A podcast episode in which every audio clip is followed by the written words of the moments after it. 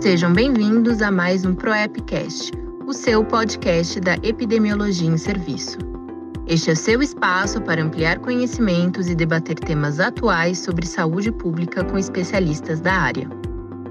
Nesse episódio, mais uma dose de informação. Olá, seja bem-vindo, bem-vinda à dose de informação sobre epidemiologia em serviço no ProEpcast. Eu sou Zênia Guedes, enfermeira de formação, mestre em políticas públicas em saúde e membro da ProEP da Rede TIOS Covid-19.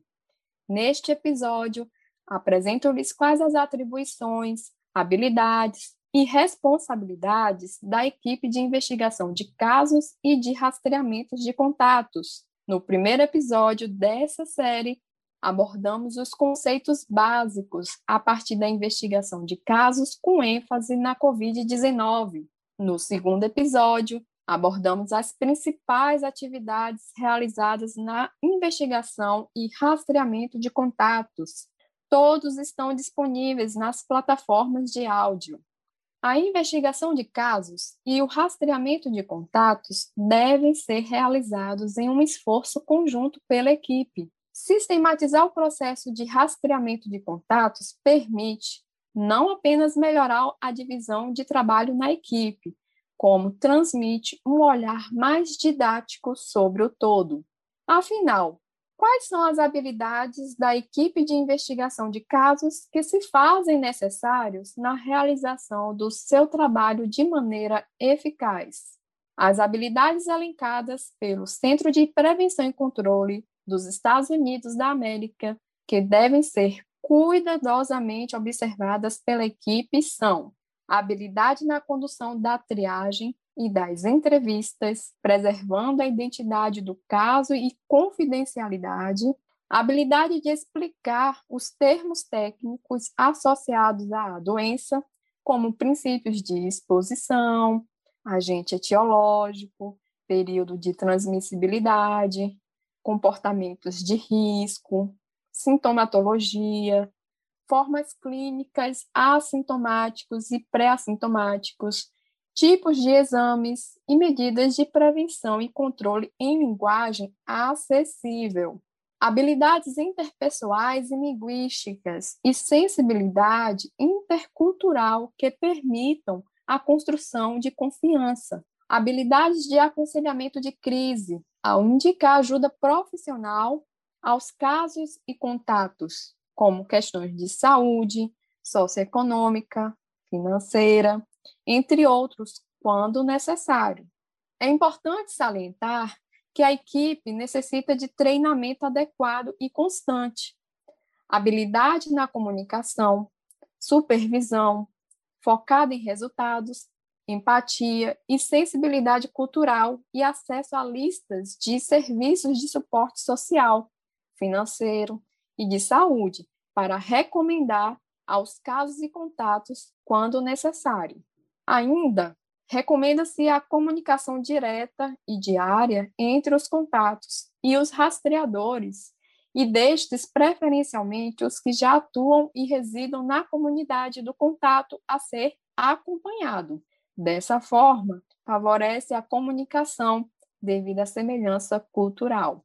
Um morador de uma favela, por exemplo, pode não se sentir confortável ao ser acompanhado por outro morador localizado no bairro nobre, por acreditar ser julgado de algum modo devido a costumes distintos. A linguagem de forma acessível é essencial no acompanhamento dos contatos, pois consegue transmitir a mensagem em diferentes níveis de escolaridade e evitar, quando possível, termos técnicos e vícios de linguagem usados pelos profissionais da saúde. Quanto mais clara a comunicação, mais fácil a convivência entre o contato e rastreador. Ressalta-se que, independente da forma de acompanhamento de contato adotada, é importante que o rastreador consiga contatar o contato sempre que necessário e obter dados de pessoas próximas e seus respectivos endereços e telefones atualizados. Ah, não posso esquecer de pontuar três questões éticas importantes que fazem parte da rotina de rastreamento de contatos e que toda equipe envolvida deve compreendê-las. O investigador responsável pelo rastreamento de contatos na pandemia da Covid-19 deve apresentar conduta ética e profissional, limitando o uso das informações levantadas apenas para essa finalidade, preservando a privacidade do indivíduo e confidencialidade dos dados. A primeira questão ética é a privacidade. Trata-se de direito individual à preservação de informações pessoais. O rastreador de contatos terá acesso a essas informações no momento da entrevista, como local de residência e de trabalho, com quem vive nesses ambientes, últimas semanas onde passou maior tempo, entre outras.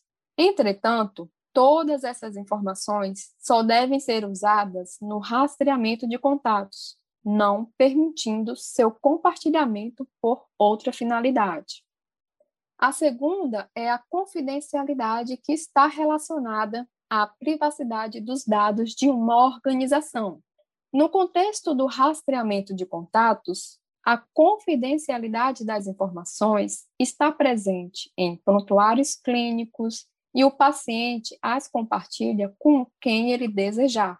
No entanto, o rastreador pode realizar perguntas adicionais na entrevista a fim de complementar as informações do evento. Por fim, a autonomia é a capacidade e o direito de uma pessoa tomar suas próprias decisões no entanto, essa autonomia pode ser minimizada quando essas decisões ameaçam a vida de terceiros. Por exemplo, um indivíduo com suspeita de uma doença altamente contagiosa, com resultado laboratorial positivo. Este resultado deve ser compartilhado com o governo, independente de sua vontade pessoal, devido ao risco potencial de transmissão da doença de importância para a saúde pública. Na dose de informação deste episódio, abordamos as atribuições, habilidades e responsabilidades da equipe de investigação de casos e de rastreamento de contatos. Muito obrigada por ter acompanhado a mais uma dose de informação. Até a próxima! Você ouviu o ProEpcast, o seu podcast sobre epidemiologia em serviço. Que bom que você ficou com a gente. ProEpcast é uma realização da ProEp, Associação Brasileira de Profissionais de Epidemiologia de Campo, e da Rede TIOS Covid-19, a rede para tecnologia e inteligência local em saúde. Não deixe de assinar este podcast para receber as atualizações. E se você quer saber ainda mais sobre a ProEP e a rede TIOS Covid-19, Acesse proep.org.br e siga nossas redes sociais.